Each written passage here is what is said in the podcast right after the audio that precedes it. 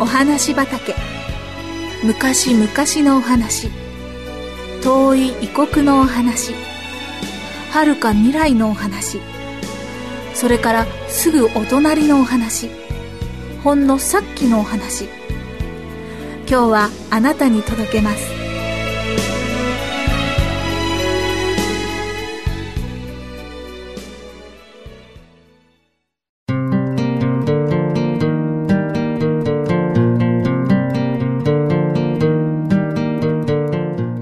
フリカのある村にスワミという男の子が住んでいました。スワミは村の教会の学校の中で一番頭のいい子でした。でも他の男の子たちと同じように勉強よりも遊ぶ方が大好きでした。スワミはもう2年も3年も学校に通っていました。でも他の大勢の男の子たちがイエス様を信じるようになったのにスワミだけは全然信じようとしませんでした。スワミはいつも楽しく遊んでいればいいんだと思っていましたし今までのあまり良くない習慣をやめようとはしませんでした。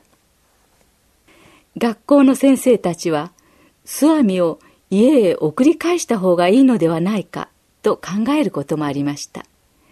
でもそのうちに何かが起こってスワミが神様を愛するようになるかもしれないと望みを抱いていたのです。スワミは随分ひどいいたずらっ子でしたが男の子たちの間ではとても人気がありました。多分水泳がとても上手だったからでしょう。みんなとレースをしてもスワミにかなう者は一人もいませんでした。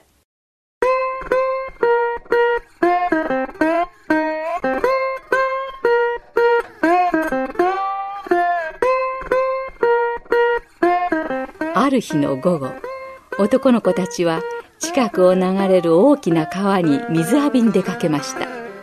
そしてみんなでその川の土手の上に立って流れを見つめていた時一人の男の子が「向こう岸まで泳いで行ってくれるかい?」とスワミにけしかけました。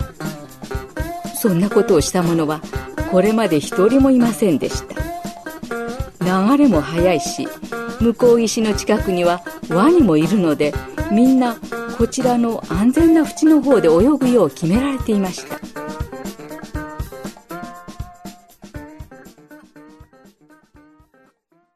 ためらっているスワミにみんなは面白がって口々に言いました。怖いんだろ怖かなんかないさ。あそこまで泳げないんだろう。泳げるよ。じゃ、なぜやらないんだい？やるよ。やればいいんだろう。でも、スワミはすぐには飛び込みませんでした。そこでみんなは、ますます生やし立てました。どのくらいで、行ってこれるか僕が測ってやるよ。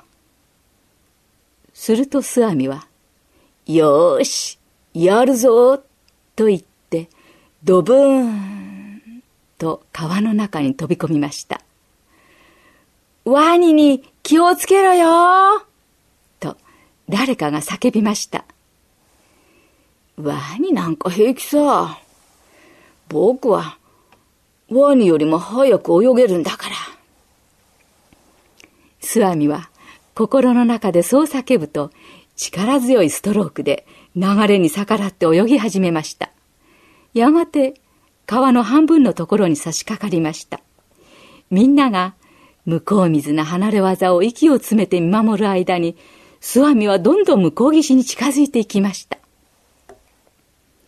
浅くなったので、スワミは泳ぐのをやめて歩いて岸に上がっていきました。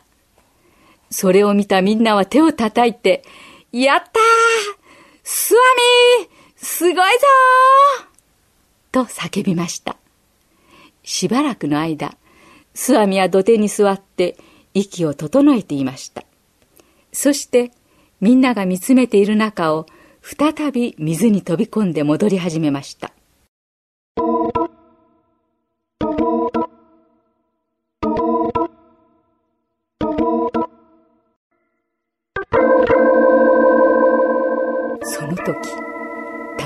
ことが起こりました。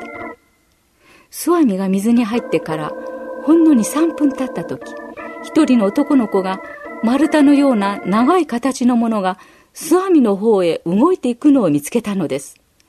それはまるで木の幹が流れているようでした。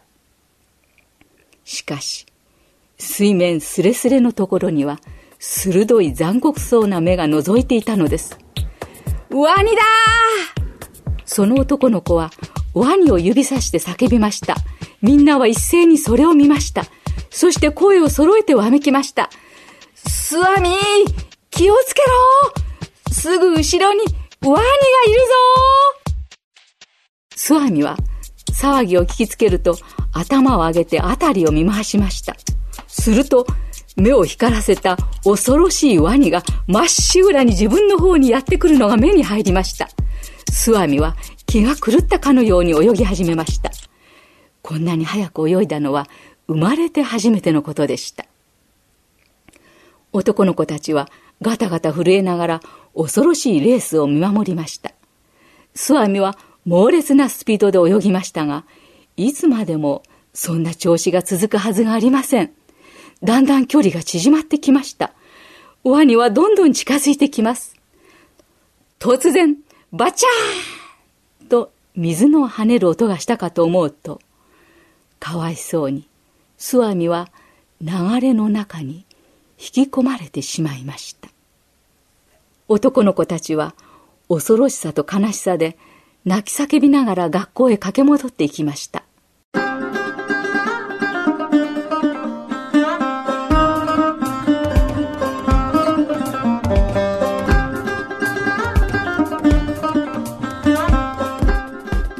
長先生はその話を聞くとすぐに捜索隊を出すように命じました。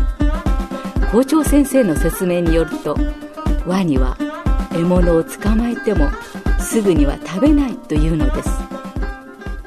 獲物を岸辺のねぐらに運んで後でゆっくり食べるために隠しておくことがよくあるのです。校長先生は100分の1の確率だけどスワミは生きているかもしれない。と言いました。そこで捜索隊が出発しました。そして川の上流と下流に分かれて両石の土手をくまなく探していきました。一方水の中に引きずり込まれたスワミは気を失ってしまいました。ワニは巣網を茂みに隠れた狭い入り江に運んで泥や棒切れや石をかぶせました。ところが幸い顔だけは何もかぶされず水面の上に出ていたのです。だんだん意識を取り戻したスワミは自分がワニの巣の中にいることに気づいたのです。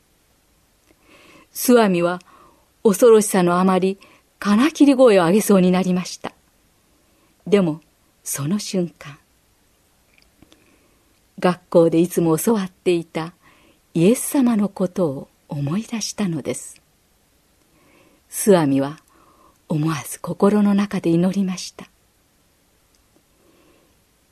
イエス様、ぼ、僕を助けてください。僕は今、ワニの巣の中にいます。どうか、ワニから助けてください。この祈りは、スワミが真剣に祈った初めての祈りでした。